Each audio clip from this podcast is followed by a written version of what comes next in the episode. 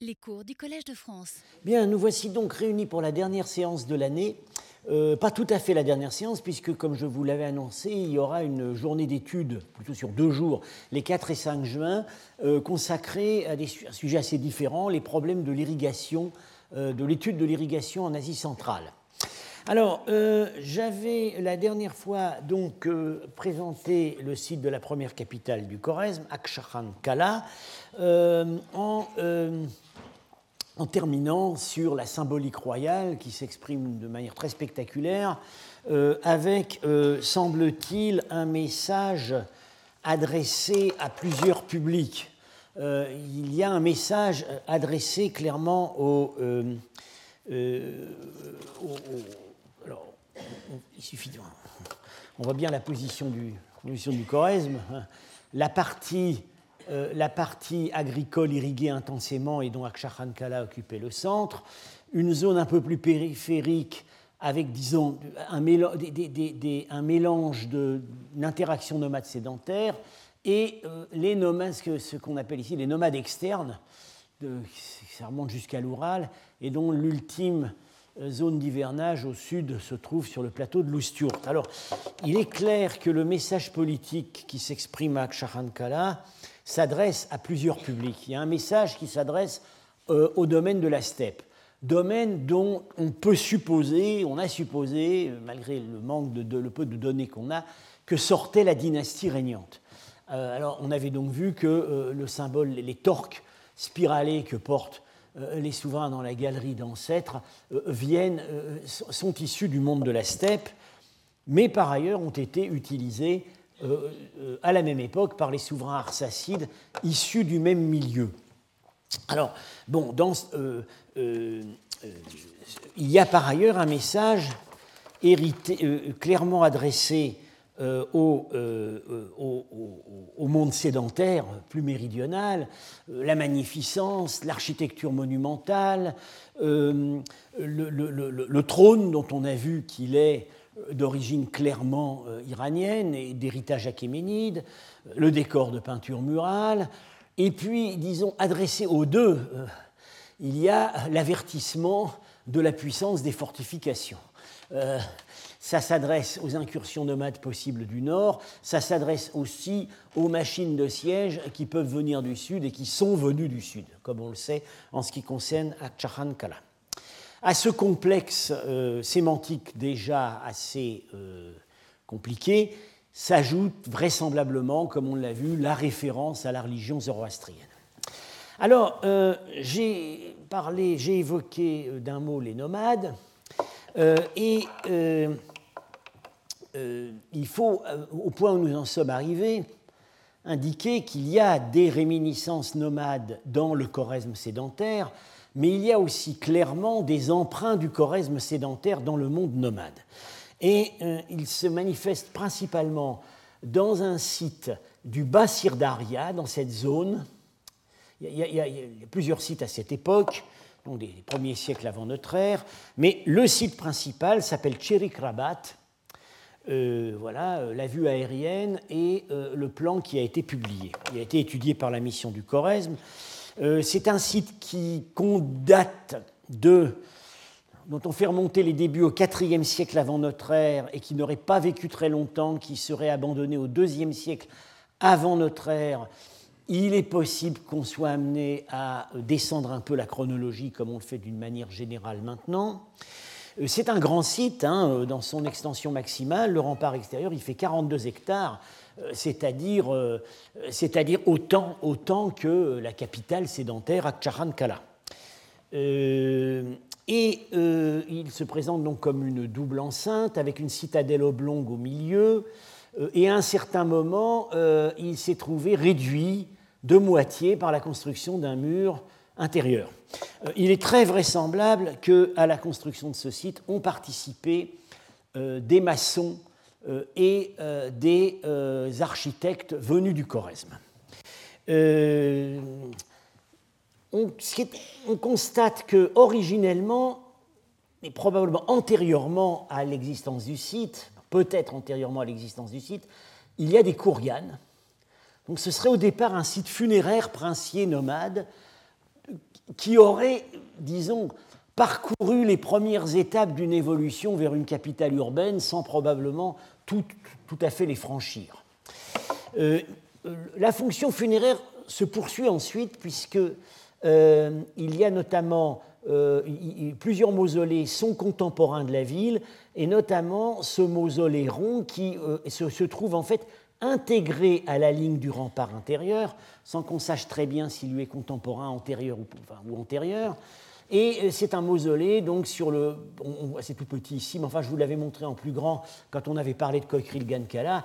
Il est euh, conçu sur le schéma quadripartite intérieur, à l'intérieur d'un cercle, euh, dont on a pensé retrouver l'écho de symbolisme solaire, pense-t-on, à Koikrilgan Kala. une donnée très importante fournie par ce mausolée, un éclairage tout à fait inattendu sur les rapports de ces aristocraties nomades de périphérie du Choresme euh, par rapport aux monarchies du Sud, c'est qu'on y a trouvé euh, dans euh, le, défunt portait une armure. Et pas n'importe quelle armure, c'est une armure dite de cataphractaire, exactement du même type que les armures employées à la même époque contre les Romains dans les armées des Parthes et qui ont fait tellement peur. On a les éléments du corset ici, les écailles, euh, des éléments ici de la jambière. Bon, le dessin est inexact puisqu'on a restitué ici comme couvre-hanche ce qui est en réalité le protège-pied. Mais ça, on l'a su après quand on a découvert à Aïranoum la plus ancienne armure de cataphractaire quasi ancienne quasi, quasi entière, jamais trouvée en fouille, dans l'arsenal d'Aïranoum, euh, donc avec là une date bien sûre dans le, au milieu du deuxième siècle avant notre ère, date qu'on peut peut-être donc supposer pour l'armure de Chirik Rabat. Et euh, cette armure d'Aïranoum a fait l'objet d'une restitution euh, habillant l'archéologue qui, à l'époque, l'avait trouvée et qui se trouve devant vous. voyez donc, les jambières sont ici, euh, le corset, euh, le plastron du cheval, voilà, c'était il y a 35 ans. Euh, alors, l'existence de cette armure à Chirikrabat, Tolstov, toujours prompt à donner toute l'initiative au Choresme, avait supposé que ça, prouvait que ces armures avaient été mises au point au Choresme ou en périphérie du Choresme. On peut raisonner d'une autre manière et, supposer que le, prince nomade enterré à Chirikrabat servait dans les armées des monarchies, des monarchies du Sud. Il aurait très bien pu servir dans l'armée du Corrèze comme mercenaire ou comme troupe auxiliaire, et pourquoi pas dans les armées des Parthes. On peut très bien supposer que euh, les Parthes incorporaient dans leurs armées, y compris dans les contingents lourds, des mercenaires ou des auxiliaires venus de régions parfois fort lointaines, comme ça avait été le cas à l'époque achéménide. Euh, donc, à ce titre, les nomades de la périphérie du Choresme auraient pu être un facteur important des relations avec les empires méridionaux, au même titre que le commerce, et à vrai dire ce commerce entretenu par le Choresme avec ses voisins méridionaux, pour cette époque ancienne, on n'en saisit pas grand-chose, hormis quelques céramiques et petits objets importés. Puisqu'on a parlé des interactions avec le monde nomade et des difficultés que pose euh, cette archéologie euh, des Kourganes, je ne peux pas manquer de citer un distique de Gilbert Lazare, mon maître en philologie iranienne, euh, que, je vous laisse, que je vous laisse lire.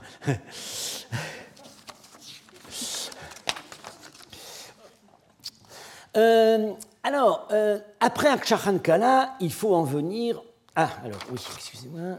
Il faut en venir au site qui lui a succédé,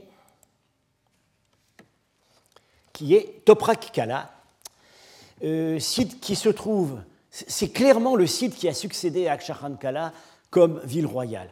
Ça n'en est pas la réplique, et pourtant on y décèle les mêmes fonctions, mais euh, beaucoup plus exprimées dans une architecture beaucoup plus sophistiquée, qui a clairement, je le dis d'emblée, bénéficié euh, d'un concours, euh, d'un concours au moins technique d'un grand empire méridional qui, à cette époque, n'est sans doute plus l'empire Parthe, qui est l'empire qui est sans doute l'empire couchant, puisque Toprak Kala euh, est fondé euh, et construit dans la deuxième moitié du deuxième siècle de notre ère.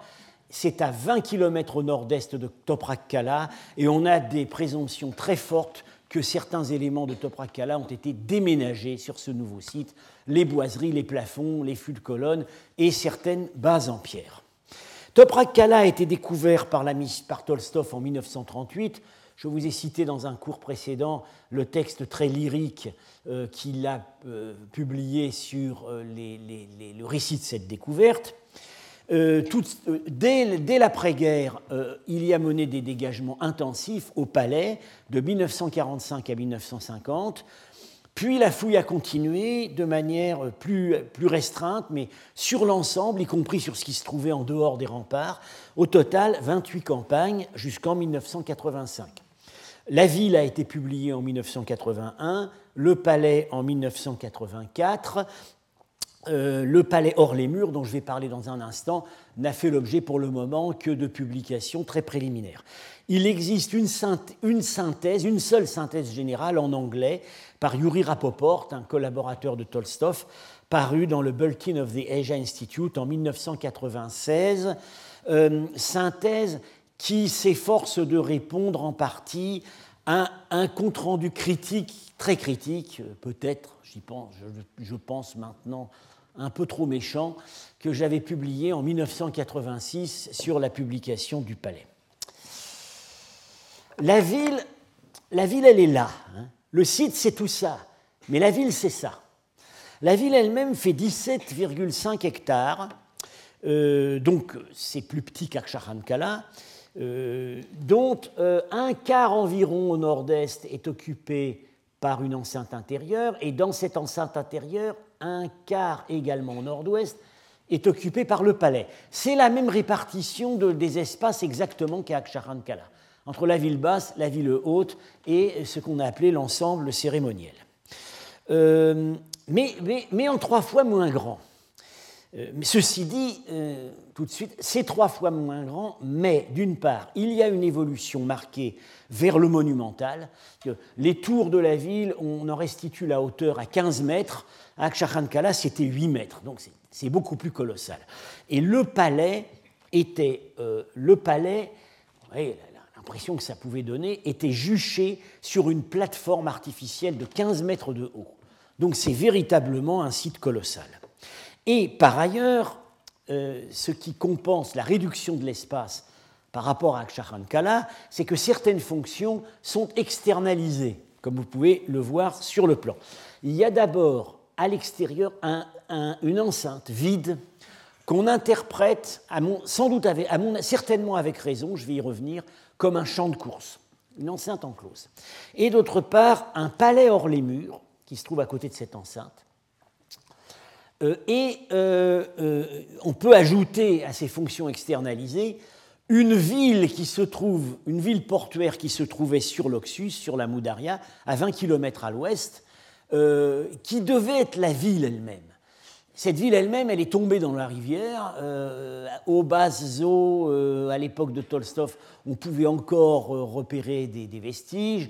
Elle s'appelle Darjas. Et euh, alors on ne sait pas évidemment euh, si à l'époque d'Aksharankala, il y avait déjà une grande ville portuaire, et peut-être la même. C'est une possibilité. Euh, donc on aurait ici un dédoublement entre une ville royale et la ville elle-même, ayant porteuse des fonctions commerciales dédoublement qu'on avait assez clairement à Nisa, entre vieille Nisa et ancienne Nisa, sauf que les deux Nisa sont très proches l'une de l'autre, et là, il y, a une, forte distance. Euh, Rapoport, de manière très opportune, euh, cite à ce sujet un texte de l'historien antique Appien euh, sur la fondation en Arménie de la capitale de Tigranoserte, au début du 1er siècle avant notre ère par le grand roi Tigrane d'Arménie. Et c'est très intéressant de mettre ce texte en rapport avec ce qu'on va voir maintenant. Je cite À cet endroit, le roi, donc Tigrane, fonda une ville en son propre honneur. Il y rassembla les principaux nobles en menaçant de confisquer tout ce qu'ils n'apporteraient pas avec eux. Il la ceignit de murs hauts de, 20, de, hauts de 50 coudées, c'est-à-dire 25 mètres. Dans les faubourgs, il bâtit un palais avec de vastes parcs, des terrains de chasse, des lacs. Une puissante forteresse fut édifiée à côté. Donc le palais n'est pas dans le vrai palais n'est pas dans la ville. Bien. Euh, ce qui évoquerait assez le fait qu'ici, le, vrai palais d'agrément devait être celui-là. Et, il, euh, c'est peut-être pas ce palais intérieur qui était le cadre le plus habituel de la résidence de la cour. Alors tout cela, intérieur comme extérieur, a été construit d'une seule venue, donc dans la deuxième moitié du IIe siècle, euh, la date n'est pas établie comme à Charankala par le carbone 14, mais là par les monnaies, parce qu'à cette époque, euh, des monnaies, il y en a beaucoup, des monnaies Kushan importées. Euh, on a des monnaies de, de Vima de Kanishka sur les premiers sols, qui indiquent clairement qu'on est là au milieu du deuxième siècle ou un peu après. Et puis pour la période finale, pour la période finale qui en fait est, assez, est intervenu assez tôt, puisque la ville n'a vécu qu'un siècle et demi. La période finale est de la fin du IIIe siècle, début du IVe. Là, on a des documents d'archives euh, en langue et écriture chorasmienne et datés dans l'ère du Choresme, constituent pas très précisément, mais enfin qui, dont, le, début euh, se situe entre plus 10 et plus 40, disons. Donc on a, on a là une chronologie bien assurée. Alors effectivement, la ville n'a pas duré très longtemps, un siècle et demi. Euh, elle est abandonnée au début du IVe siècle, dans les mêmes conditions que l'avait été Akshahankala, c'est-à-dire une, décision politique, un déménagement. Et comme c'est le moment où Biruni euh, nous indique qu'il y a eu au Choresme l'arrivée d'une nouvelle dynastie, celle des Afrigides, on peut penser que la nouvelle dynastie a voulu construire sa propre ville royale. Alors là-dessus, il y a des hypothèses. Cette ville royale, dès de la dynastie suivante, aurait été en fait près de la Moudaria, près de la capitale euh, de cette, qui, prend le relais à cette époque, Kat. Euh, c'est aujourd'hui le site de Biruni, puisque c'est là qu'est né Al-Biruni, sauf que Biruni, comme son nom l'indique, il n'est pas né en ville, il est né dans la banlieue. Euh, tout ce qui existe, c'est la banlieue, et le reste est dans l'eau. Le, destin des capitales fluviales du Choresme, c'est de finir dans la Moudaria. Euh, alors, Toprakala, après l'abandon, l'arrêt des fonctions palatiales, subsiste, mais comme site militaire. La ville continue à exister, le palais est converti en fort, Ça dure encore deux siècles, jusqu'au VIe siècle, et après c'est complètement abandonné. Alors on voit très bien que tout ça a été, a été planifié par un architecte. Euh, l'axe principal du palais hors les murs tombe au milieu, de, dans l'axe du palais à l'intérieur de la forteresse. La salle du trône, que je vais montrer tout à l'heure, du palais dans la forteresse, est à l'intersection des diagonales du palais. Donc, et l'intersection des diagonales tombe entre les deux piliers à l'arrière de la salle du trône. C'est-à-dire que ça tombe sur le roi. C'est du calcul mathématique. Euh, alors, euh, on, a, la preuve que des, visées topographiques étaient effectuées, puisque les fouilleurs signalent dans la plateforme, dans l'épaisseur de la plateforme, des murets qui comportaient des fentes de visée. Donc ils avaient déjà des théodolites, ils faisaient des alignements. Malheureusement, ils le signalent, mais ils ne les ont jamais photographiés. on peut les croire. Par ailleurs, on a trouvé dans les plateformes pour les nivellements, des, rigoles qui, des rigoles, euh, qui euh, donc euh, servaient, recevaient de l'eau. Ce n'étaient pas des rigoles d'adduction d'eau, c'était des rigoles de nivellement. Parce que quand on n'a pas d'outils topographiques, c'est encore connu en Iran jusqu'au Moyen Âge, on a même des traités là-dessus, la seule façon qu'on a, la seule façon sûre qu'on a d'assurer une surface horizontale, c'est de tracer une rigole et d'y faire couler de l'eau. Euh, on, a ça dans la plateforme. Euh, alors, on sait d'autre part que pour la construction de cette ville, de cette gigantesque plateforme, de ces gigantesques fondations, Tout le Choresme a été mobilisé. On le sait parce que euh, je, vous avais déjà parlé à propos d'autres sites des, tamungas, les signes géométriques qui se trouvent sur les briques crues et qui hein, sont des marques de brigade. La totalité des tamgas connus dans tout le Choresme à cette époque se trouve sur les briques de Toprak Ça veut donc dire que les brigades de construction sont venues de partout. Alors, je vais, donc vous présenter le site à partir des éléments, en, partant de l'extérieur à l'intérieur. C'est-à-dire que je vais commencer par les éléments qui sont à l'extérieur de la ville, puis la ville, et puis j'en terminerai par le palais de la citadelle, qui est le cœur symbolique de tout ça, et ce qui, à vrai dire, pose le maximum de problèmes. Alors, j'ai parlé de cette grande enceinte, donc 1250 mètres sur 1000 mètres. Euh, moi, je l'appelle le Maïdan.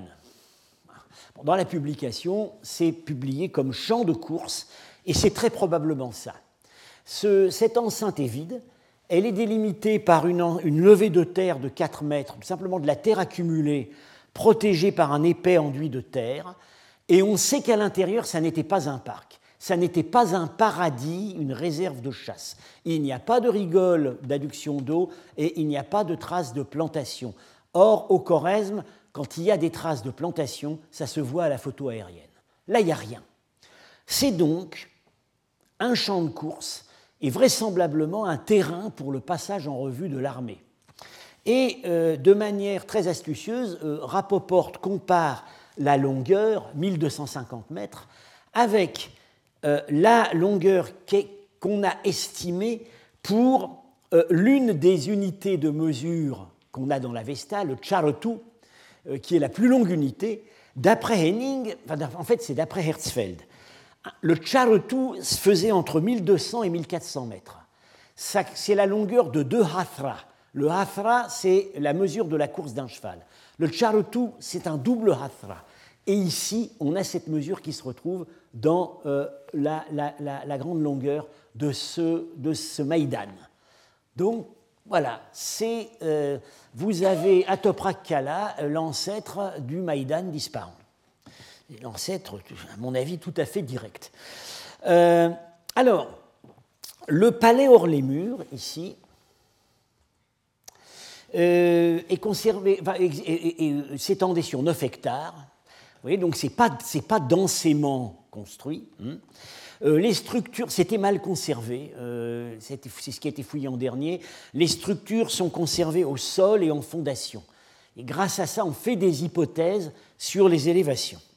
Alors, on voit qu'il s'agit d'un ensemble de 14 bâtiments principaux, dont chacun est juché sur une plateforme. Entre ces bâtiments, on circule sur des chaussées surélevées en dallées de briques crues. Dans les espaces libres, alors là, on sait qu'il y avait des jardins, parce qu'on a trouvé des tuyaux en terre, cuite euh, et des, trous de plantation. Euh, l'agencement d'ensemble, vous le reconnaissez, c'est le tcharbak iranien, euh, fondé sur le principe orthogonale avec des pavillons. Euh, ça peut être des pavillons, ça peut être des bassins, ça peut être les deux, euh, qu'on rejoint par des, des, chaussées qui passent, surélevées, qui passent au milieu des massifs plantés. c'est l'un des plus anciens exemplaires identifiables. Auparavant, antérieurement, en fait, on en a deux. On en a un, semble-t-il, à Passargade, du moins dans les hypothèses de Stronach, et on en a un au IVe siècle de notre ère, au 5e siècle de notre ère, mais pas du tout là où on l'attendrait. C'est le jardin du palais de Sigiriya à Ceylan, qui est un exemple absolument euh, une épure du charbak iranien. Euh, l'hypothèse qui a été faite euh, par moi-même et Osmoun Bopéarachi, c'est que les souverains de Ceylan, qui étaient en, relation diplomatique et commerciale avec l'Iran sassanide, euh, ont fait appel à des architectes sassanides pour se faire construire leur jardin, le jardin du palais. la fonction de certains bâtiments peut s'inférer d'après leur plan. ce bâtiment-là, numéro 1, clairement concentrait les fonctions économiques. On a des pièces avec des foyers, des, jarres, des jarres enfouies dans la maçonnerie, donc on voit bien que c'est des locaux de stockage. Mais, mais, mais et dans le même bâtiment, on a aussi des scènes peintes, trouvées en fragments, à caractère religieux. Alors, ce n'est pas facile à lire, hein, mais vous voyez ici, on voit clairement, bah, il y a une femme qui lève les bras et qui a des longues tresses. Vous voyez Comme elle a beaucoup de tresses, on peut supposer que euh, c'est une femme non mariée. Celle-là se tient euh, le visage dans la main. Voilà, vous voyez le bras, le visage. Euh, là, bon, quelque chose qui pourrait ce sont des pleureuses. Ce sont des pleureuses. Il y aurait une scène de lamentation. Alors, euh, est-ce que c'est une scène de lamentation individuelle, comme on a parfois représenté sur certains ossuaires du Choresme Est-ce que c'est euh, euh, une phase d'un culte à mystère, comme on a représenté dans l'un des grands temples de Penjikent les mystères euh, du jeune dieu défunt qui symbolise la renaissance de la mort et la renaissance de la végétation? C'est impossible à dire, mais il s'agit clairement d'une peinture à sujet religieux. D'autres bâtiments, tout cet ensemble-là, euh, c'est apparemment le palais résidentiel proprement dit, avec des magasins au rez-de-chaussée et des pièces peintes à l'étage. Tout ça a été divisé en appartements. c'est de la construction de grands conforts et de grands luxes. Euh, au milieu, bah, le bâtiment central, ici, est très, très curieux. Il est connu uniquement donc, par les substructions. Voilà comment on restitue le plan. Ça, c'est évidemment très, très, très imaginatif. Ce qu'on voit à peu près sûrement, c'est ça. Vous voyez, une, pièce avec deux colonnes, des, des volets d'escalier qui montent à l'étage, deux pièces ou des iwanes, des pièces ouvertes sur les côtés ici, un corridor autour, on pense à un temple. Ça, évoque assez euh, ce qu'on a au temple de Tartisanguine, même déjà un peu dans l'architecture d'Aïkhanoum. Évidemment, aucune certitude n'est permise, étant donné euh, que tout ça pratiquement n'existe qu'en fondation ou en base de mur. Alors, nous, entrons maintenant dans la ville elle-même.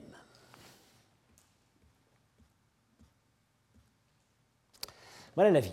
Le palais est là. Voilà la, ville, 17,5 hectares. Comme vous voyez, elle n'a été que très partiellement fouillée. Les choses n'étaient pas bien conservées.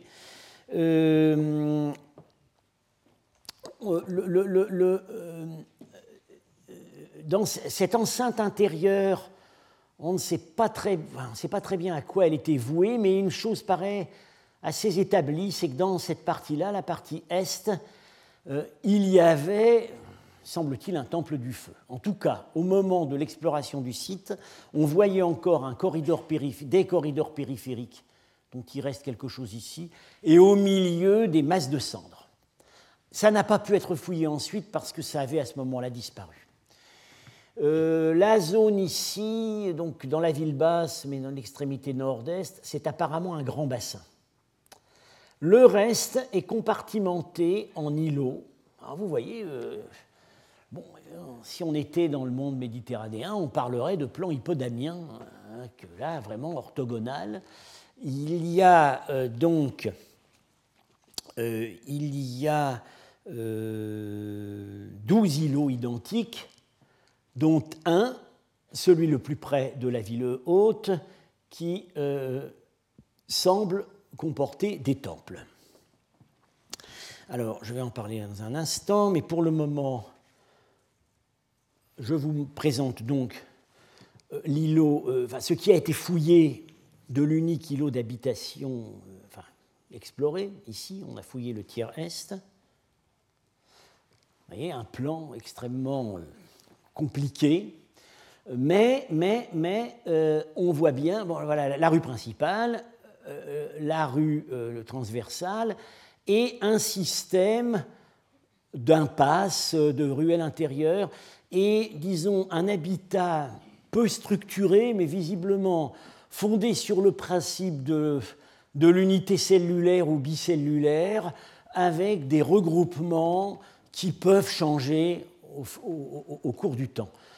En réalité, ce type d'habitat, on l'a vu l'an dernier dans la ville de garnison de euh, Kampir Tepe, en Bactriane. C'est un habitat qu'on pourrait appeler de type casernal.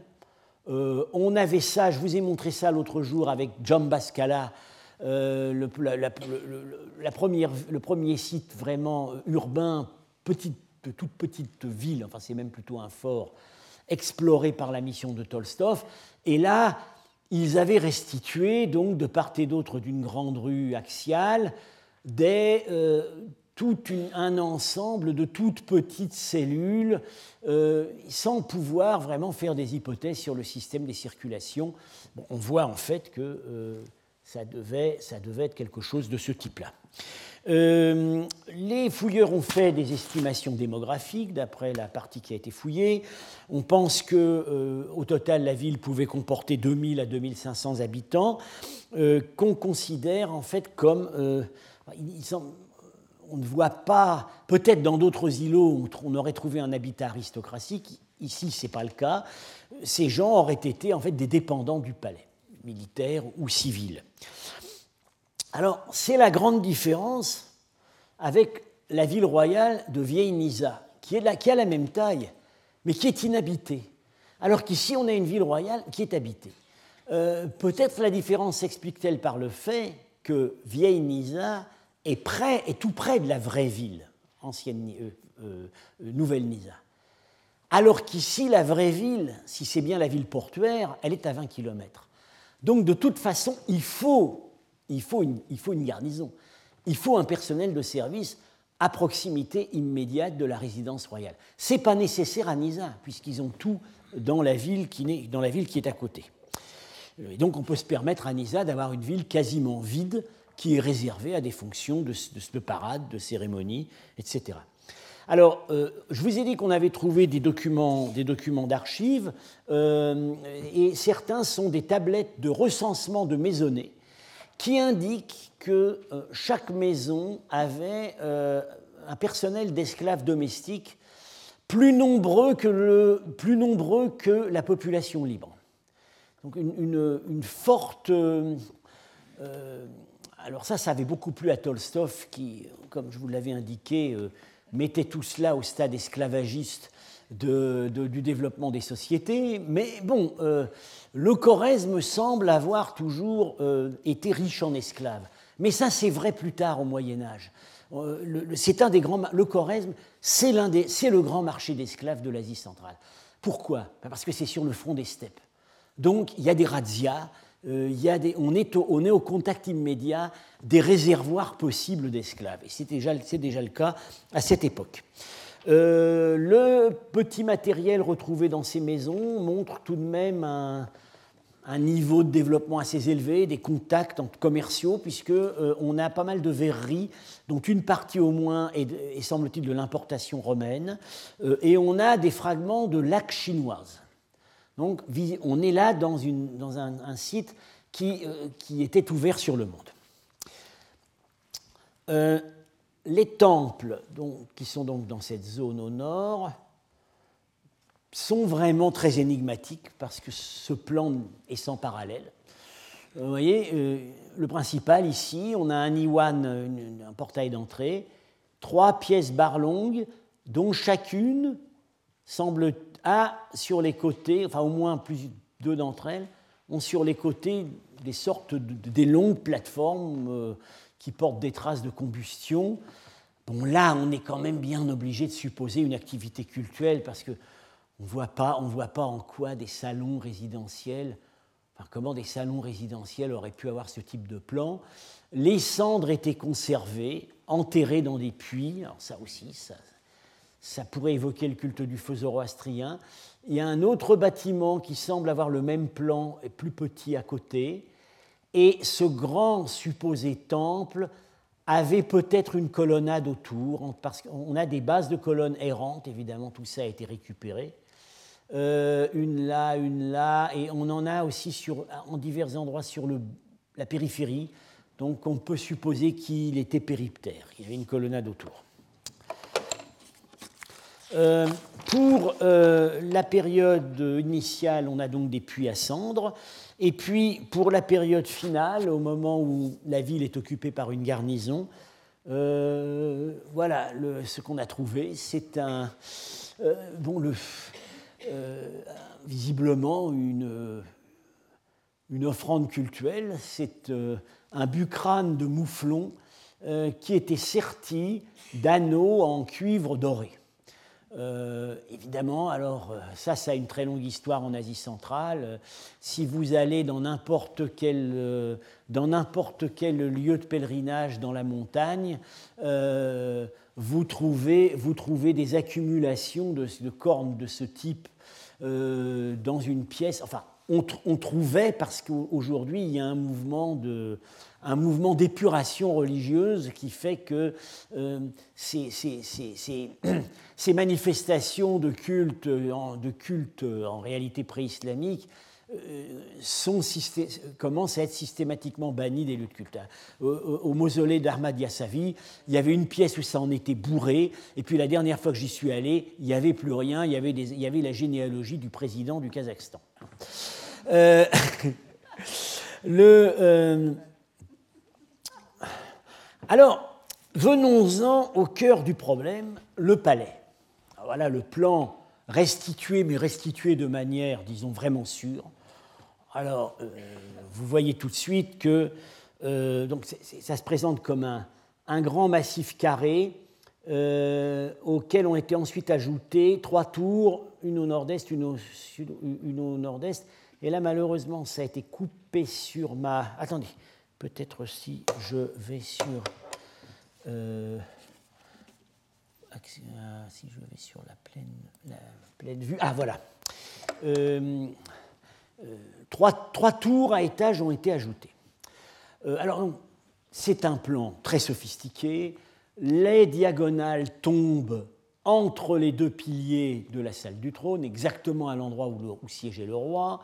Euh, ce, un, ce plan parcouru de corridors interminables, avec une tendance à la réduplication des pièces, voyez, ces deux, ces deux grandes, ces deux grandes euh, salles ouvertes, avec chacune une niche au fond, ces deux salles rectangulaires, il y a une tendance à doubler. Bon, ces deux caractéristiques, tendance à la réduplication, euh, géométrisme et omniprésence des corridors, nous les avons déjà rencontrés, nous les avons rencontrés à Aïranoum. Les corridors, la duplication, le, schéma en double, c'est ces principes-là. Euh, l'intermédiaire entre Aïranoum et Toprak Kala, euh, ce sont très vraisemblablement des architectes au service de la dynastie Kushan en Bactriane. On n'a pas les palais de la dynastie Kushan, enfin, on en a un petit morceau à Begram. Architectes qui auraient porté des traditions héritées du passé gréco-bactrien et qui se seraient mis au service du roi du Choresme quand il a eu les moyens de se commander une ville et un palais tout neuf. Alors, on, voit tout, on a tout de suite on a tout de suite vu, euh, dès le début des fouilles, euh, que euh, le décor était luxueux, même s'il est parvenu en état très fragmentaire. Voilà des peintures qu'on a trouvées tombées, d'un étage, un tigre réaliste, car ils existaient vraiment sur les bords du fleuve jusqu'en 1973. un oiseau, un cheval ici, euh, une, scène, là, une scène de lamentation, hein, dont on n'a pas le contexte, mais clairement, la femme euh, se tient la tête dans les mains. Euh, et vous voyez ces visages, alors très intéressant, avec ces stries rouges. C'est, c'est l'héritage, c'est l'héritage du modelé hellénistique. C'est la façon d'exprimer le relief du visage et on fait ça par un système de, de stries. Donc on voit très bien d'où sort tout cela. Autant à Aksharankala, la peinture ne semble conserver aucune trace de l'épisode grec, ça vient directement du monde achéménide et peut-être même dans au-delà. Ici, très clairement, c'est un art hellénisé. Alors, à partir de là commence le problème. Euh, qu'est-ce que ce palais? Euh, Pour Tolstov, c'était un palais, avec certaines fonctions culturelles. Mais pour ceux qui ont fait la publication, et notamment pour le principal inspirateur de la publication, qui, était donc qui est donc Yuri Rapoport, euh, c'était tout autre chose. Alors, je vous soumets ce texte où, euh, au moins, il ne tourne pas autour du pot, il indique clairement euh, sa conception de, de cet édifice.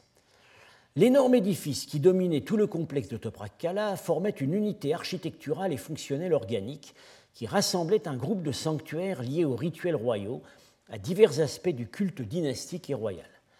On y décèle la vénération d'ancêtres royaux ou héroïsés, des conceptions relatives à l'action magique du roi ou du couple royal sur la fécondité du pays, le cours du temps, le maintien de l'ordre du monde. Le décor des sanctuaires proclamait l'origine du pouvoir des rois, leur prédestination à la victoire guerrière, etc. Tout cela, visiblement, les italiques sont de moi, mais le mot visiblement ou évidemment revient constamment dans son texte, était entretenu par des rituels correspondants célébrés sur des autels déterminés. L'une des images découvertes ici indique que le roi assumait le rôle de grand prêtre. On va tout de suite voir l'image en question. Partout dans le palais se trouvent des indices de la signification royale attachée à des figures féminines ou aux diverses hypostases d'une même grande déesse. Ceci permet de supposer que sa prêtresse, et dans des cas déterminés son incarnation, était la reine. Il n'est pas exclu que dans le palais lui-même ou dans l'épaisseur de sa plateforme se trouvaient les tombes royales. Dans le palais d'en haut, les souverains du Choresme se retiraient durant certains jours ou certaines périodes pour accomplir des rituels secrets et des cultes à mystère, semblables par beaucoup d'aspects aux cultes domestiques, bien qu'ils fussent également revêtus d'une signification considérable pour les destinées du pays. Les rituels célébrés à l'intérieur du palais sacré, même dans leur phase finale, ne pouvaient être contemplés que par la famille royale, ses serviteurs, la cour, et des hôtes spécialement invités. Mais parfois, au jour des fêtes les plus importantes, les rituels amorcés dans le palais d'en haut sortaient de ses murs et se transformaient en une fête rassemblant une foule nombreuse avec des processions dramatisées, des banquets, des compétitions. Alors, bon.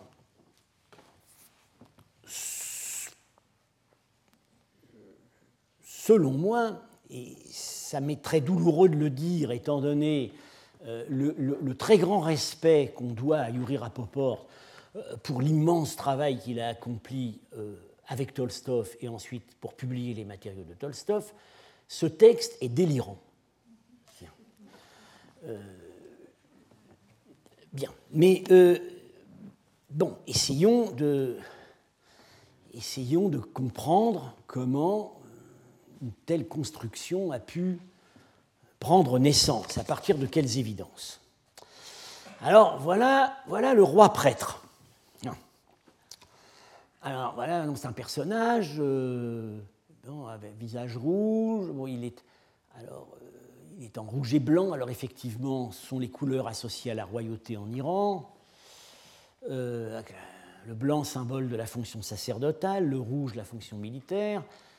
Vous voyez qu'il porte des rouleaux. Et cette peinture a été trouvée dans une pièce où se trouvaient des niches. Alors, le raisonnement part du fait que la longueur des niches pourrait correspondre à la longueur des rouleaux. Et ce serait donc, la niche serait donc, euh, l'endroit où on déposait les rouleaux du texte sacré. Voilà l'Avesta, CQFD.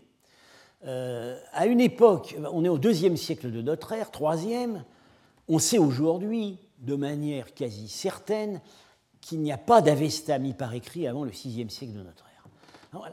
Le roi prêtre, l'idée du roi prêtre repose uniquement sur cette peinture. Alors, venons-en un peu plus dans le détail des, ensembles. Il faut vous remarquer tout de suite que dans ce plan, dans un certain nombre de cas, on a, euh, des, je dirais, des, couples euh, on a des, foyers muraux déjà, j'en ai déjà parlé, on en a vu beaucoup à Iranoum, on a des foyers muraux. Bon, au Choresme, il fait froid l'hiver, il faut chauffer les pièces. Et très souvent, ces foyers muraux se trouvent face à une banquette. Alors, ici, ici, et on va voir, euh, c'est encore plus net. Euh, voilà, voilà, si on prend tout le. Voilà, ici, ici, ici, ici, ici. Dans quantité de cas, on a la paire foyer mural, banquette en face. Il faut savoir que dans la totalité des cas où on trouve cet ensemble, l'interprétation des fouilleurs, c'est que le foyer mural est un hôtel du feu zoroastrien et que la banquette murale qui se trouve en face comportait une statue de culte. Alors si on va dans le détail de la publication, on voit que pas une de ces niches qui était supposée comporter une statue de culte n'en a livré de fragments, alors que par ailleurs, on a des fragments de sculpture dans beaucoup d'endroits du site. Euh, parfois c'est peint, il n'y a pas de fragments de... Donc euh, on, peut, on peut aussi se dire que le foyer mural s'est rachauffé et que euh, la personne, le maître du lieu ou l'invité distingué est invité à s'allonger sur la banquette qui est dans l'endroit le plus confortable de la pièce, c'est-à-dire en face du foyer réverbérant. Mais ça, c'est une direction qui n'a pas du tout été empruntée par les auteurs de la publication. Euh, alors ici, on a donc euh, la salle du trône. Alors c'est le seul local en fait qui ne fait pas l'objet de problèmes d'interprétation. On n'y a pas retrouvé de sculpture. Euh, clairement, on n'y mettait rien qui puisse qui puisse euh, diminuer euh, la splendeur de la majesté royale. Ce qu'on contemplait dans cette pièce, c'était évidemment le souverain qui se trouvait euh, assis ici, dans l'axe exact du monument. Jusqu'ici, il n'y a pas de problème. Alors, voici une autre pièce qui communique en fait avec l'iwan de la salle du trône et qu'on a appelée la salle aux danseurs masqués. Parce qu'on a des. Alors malheureusement, voilà, mon image est, assez petite, mais euh, voilà ce qu'on a trouvé hein. des, bas de, des bas robes féminines, des, des, des, jambes avec des pantalons. On voit très bien que ce sont des personnages dansants. Et euh, ce sont apparemment des couples dansants, habillés à la manière site, enfin à la manière ou, iranienne, tout autour de la pièce. Euh, j'avais dit dans mon compte rendu, encore une fois peut-être un peu méchant, qu'on on, dirait, des moujiks éméchés. Euh, un, peu, un peu à ça que ça ressemble sur les restitutions. Popor ne l'avait pas très bien pris à l'époque. Euh, bon, disons, pour, faire, pour, pour y alors, alors pour Rapoport, c'est il a bien vu qu'il s'agissait de motifs de type dionysiaque, la danse. Hein. Alors il y a des pattes de lion, alors ça serait la grande déesse. Hein. Donc, pour lui, et comme ça communique avec la salle du trône, ce serait l'endroit où le roi se retirait avec la reine euh, pour se livrer à un rituel hiérogamique de mariage sacré où la reine aurait symbolisé la déesse de la fécondité. Tout ça parle beaucoup à l'imagination mais on peut quand même peut-être se demander si ce ne serait pas plus simple d'y voir une salle festive, une salle de banquet. On n'a pas besoin d'aménagement, de toute façon il y a des banquettes ici, mais on n'a pas besoin d'aménagement en dur, on, amène, des lits mobiles en ivoire ou en bois. Le, foyer au milieu n'a pas besoin d'être un hôtel du feu, ça peut tout simplement être le foyer où on cuit ou bien euh, qui chauffe la pièce, et euh, les motifs dionysiaques autour serait en rapport avec l'activité festive qui se serait déroulée ici. Je continue car le temps va bientôt me manquer. Voici une autre salle euh, très mystérieuse qu'on appelle la salle des guerriers. la restitution est très problématique. Euh, disons qu'on a là des personnages qui ont les bras croisés, ils ont quelque chose devant la bouche euh, et ils auraient des écailles d'armure. Alors, euh, ce seraient des guerriers en armure qui jouent une sorte de cornemuse pour participer à un culte militaire.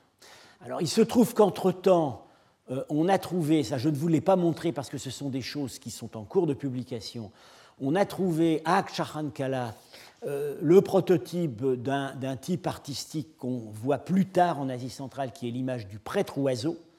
Euh, c'est un, coq qui a une tête de prêtre avec un masque zoroastrien, euh, et on sait aujourd'hui, c'est le symbole du dieu Srosh, le dieu de l'activité liturgique. je suis persuadé que les écailles d'armure sont des plumes de coq. voilà, le personnage est barbu, l'emplacement du, couvre-bouche est cassé, et voilà ce qu'on interprète comme des écailles d'armure. Je pense qu'il s'agit d'un poitrail de coq. Euh, alors, euh, là, euh, l'interprète, je dirais presque le cas d'école de, la surinterprétation rituelle dans la publication de ce palais se, manifeste avec la publication de cet ensemble sud. L'ensemble sud est assez isolé du reste. On a en fait, on a une, deux, trois, on a quatre appartements de deux pièces en fait, avec petit salon, petite chambre avec la, banquette et le foyer mural, une espèce de petit corridor ici, et il y avait un étage, des, des micro-appartements. Et ici, on a deux unités semblables, mais un peu plus développées. C'est des deux pièces, des quatre pièces ou des trois pièces, autour d'une petite cour qui comportait des peintures. Euh,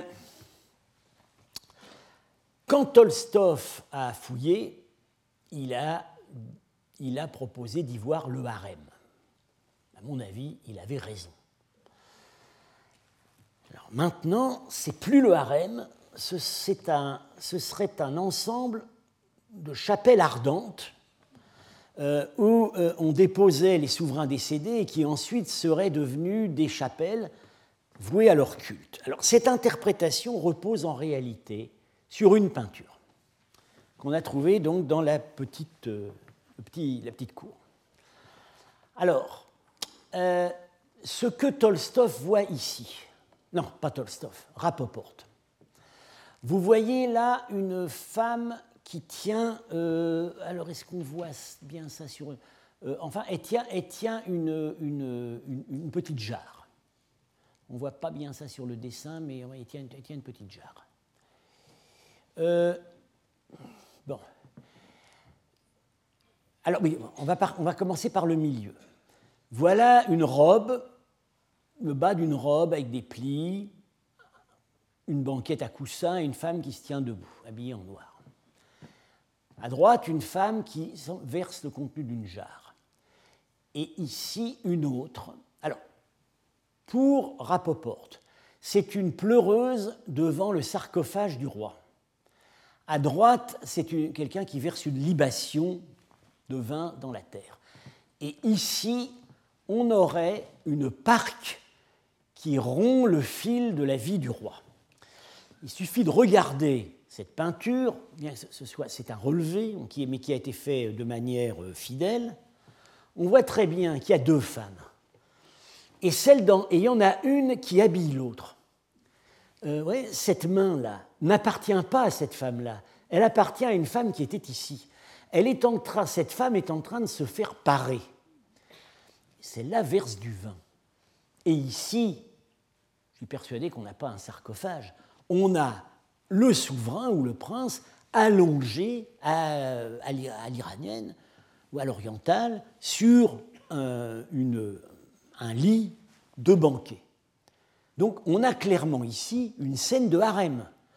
Et alors non seulement on a ça ici, mais dans d'autres endroits du même ensemble, on a des femmes nues et des musiciennes. Donc on a évidemment ici un répertoire en rapport avec, avec les activités qui s'y déroulaient. Et euh, il n'est pas difficile, du coup, d'interpréter chacune de ces petites unités comme un petit appartement, chacun réservé à une épouse ou une concubine. Euh, là, ça ne demande pas quand même une très très grosse imagination.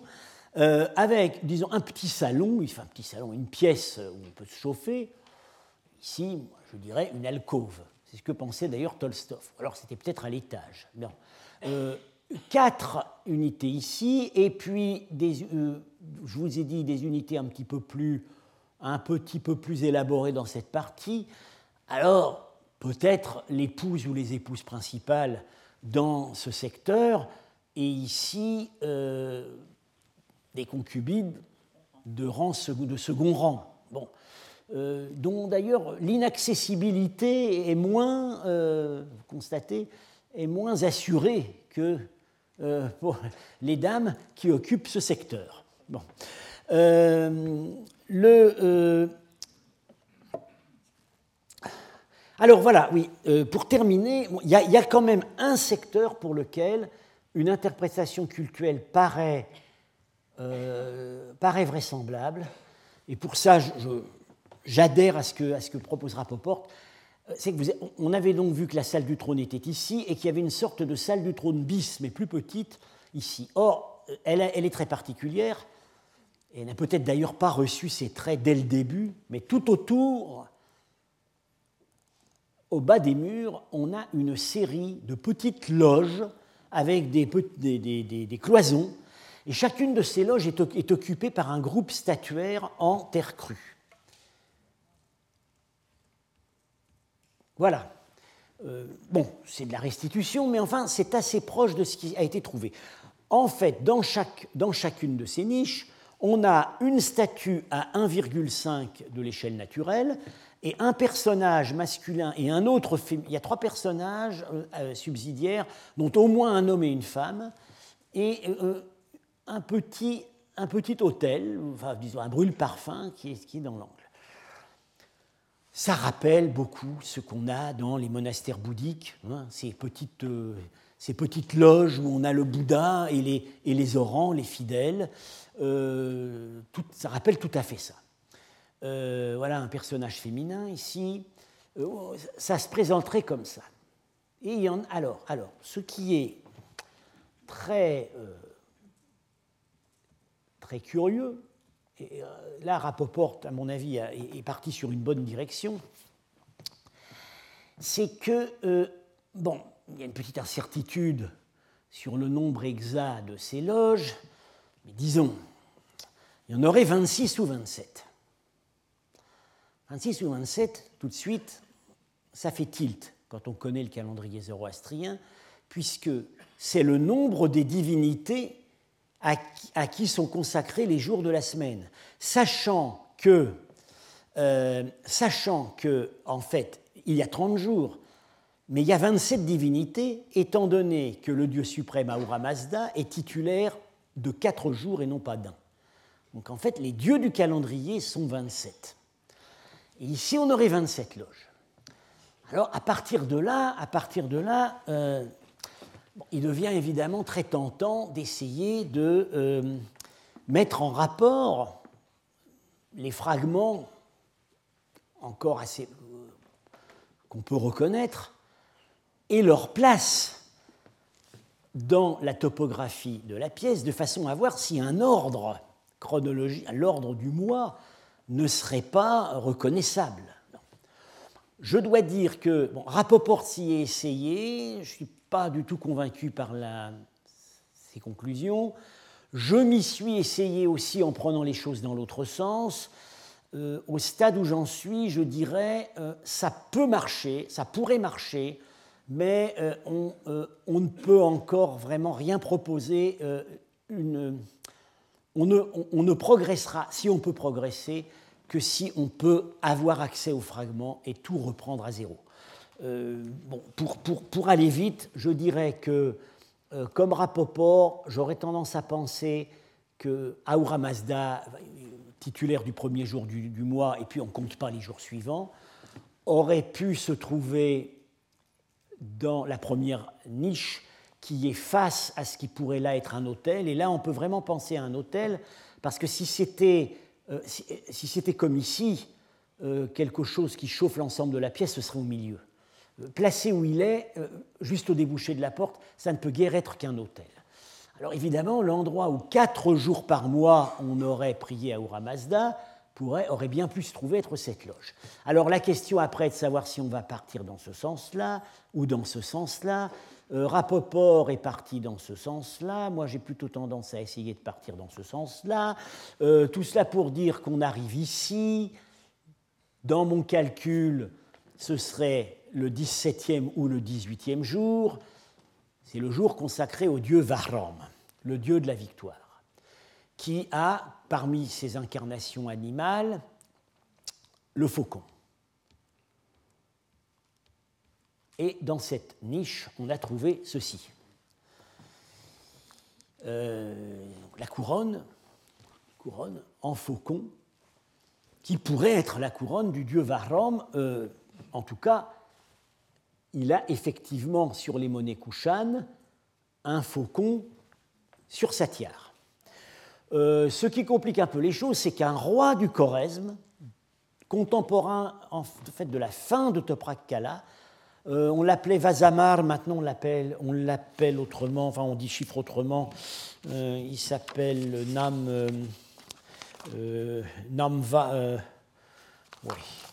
euh, il s'appelle Narmor hein, maintenant, a le même type de symbole dans sa couronne. Il a pris probablement, il a, il a pris un symbole du dieu Vahram pour sa propre couronne. Je dirais pour le moment, euh, les seuls points d'accrochage qu'on a dans cette sorte de calendrier euh, monumental, ce serait le jour 1, possible le jour d'Aura Mazda face au feu. On sait, bon, dans la Vesta, il est dit de manière répétée qu'Aura Mazda est vénéré par son fils. On, prie Aura Mazda en priant euh, l'image, l'image euh, matériel de son fils, le dieu du feu, hein, et au jour 17 ou 18, la possible image du dieu Vahram. Pour le reste, il faut, il faut tout reprendre. Voilà, donc euh, j'en termine ici en ce qui concerne Toprak Kala.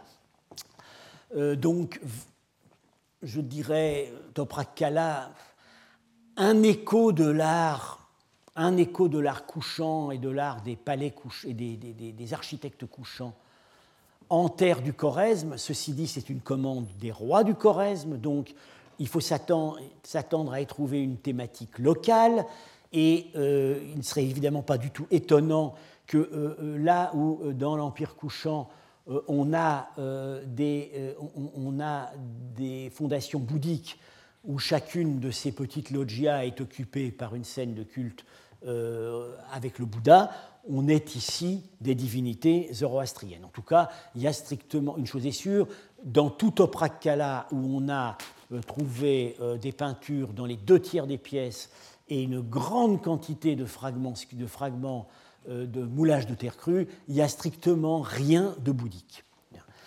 Et pour terminer, les, je vous ai mentionné donc les, documents inscrits qu'on a trouvés certains euh, sont des, semble-t-il, des contrats qui étaient sur parchemin.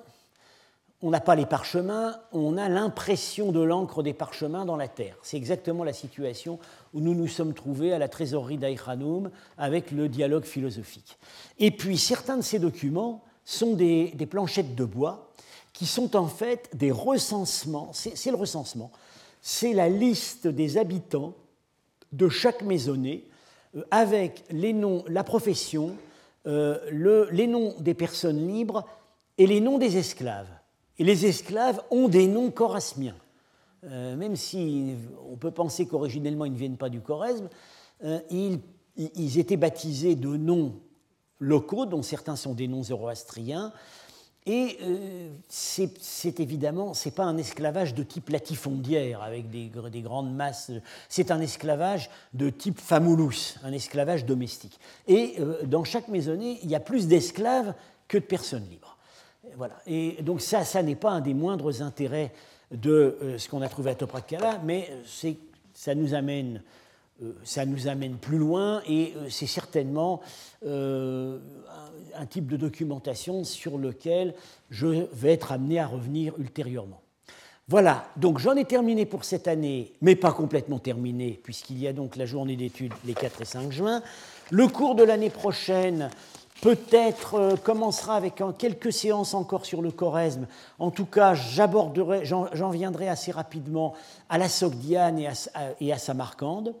Euh, le cours, vraisemblablement, commencera plus tôt qu'il ne l'a fait cette année. Il commencera en novembre, mais ce n'est pas encore complètement décidé. De toute façon, vous en serez avertis par le site. Enseignements du Collège de France sur www.collège-2-france.fr.